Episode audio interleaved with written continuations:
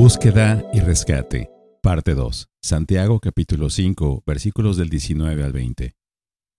Hermanos míos, si alguien de entre ustedes se extravía de la verdad y alguien lo hace volver, sepa que el que hace volver a un pecador del error de su camino, salvará su alma de muerte y cubrirá multitud de pecados. La primera pregunta a responder es, ¿está Santiago hablando de creyentes que se han descarriado o está hablando de evangelizar a los que no conocen a Cristo? La primera parte del versículo 19 indicaría que Santiago está hablando de los creyentes, cuando dice, Hermanos míos, si alguno entre ustedes se extravía. Pero cuando el versículo 20 habla de salvar su alma de la muerte, suena como salvar un alma del infierno.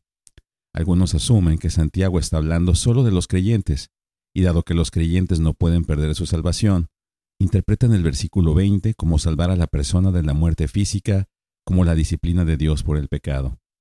El otro enfoque es decir que Santiago está escribiendo a la iglesia, pero él sabe que hay algunos en la iglesia que han hecho profesión de fe, pero que no son salvos genuinamente. Esto encaja con el tema general de Santiago, que es enfatizar que la verdadera fe salvadora no es solo tomar una decisión o decir creo en Jesús. La verdadera fe salvadora siempre, necesariamente, resulta en una vida de buenas obras. En Santiago capítulo 1 versículo 22, exhortó, sean hacedores de la palabra y no solamente oidores que se engañan a sí mismos.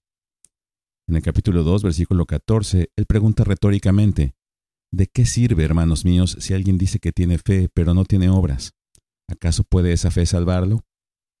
Él declara en el versículo 17 del capítulo 2, porque así como el cuerpo sin el espíritu está muerto, así también la fe sin las obras está muerta.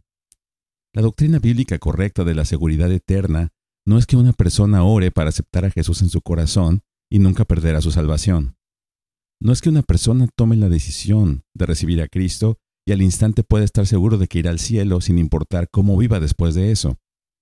La verdadera doctrina bíblica es que la salvación genuina no es principalmente una decisión humana, sino que es Dios cambiando el corazón del pecador, levantándolo de la muerte espiritual a la vida espiritual.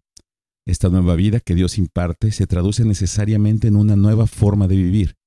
En lugar de odiar a Dios, el cristiano recién nacido amará a Dios y deseará agradarle. En lugar de vivir para su propio placer egoísta, el creyente se entregará a Jesús como Señor y buscará vivir para su gloria.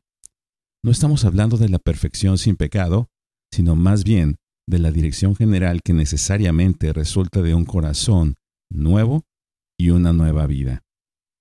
Hasta nuestro siguiente devocional. Bendiciones.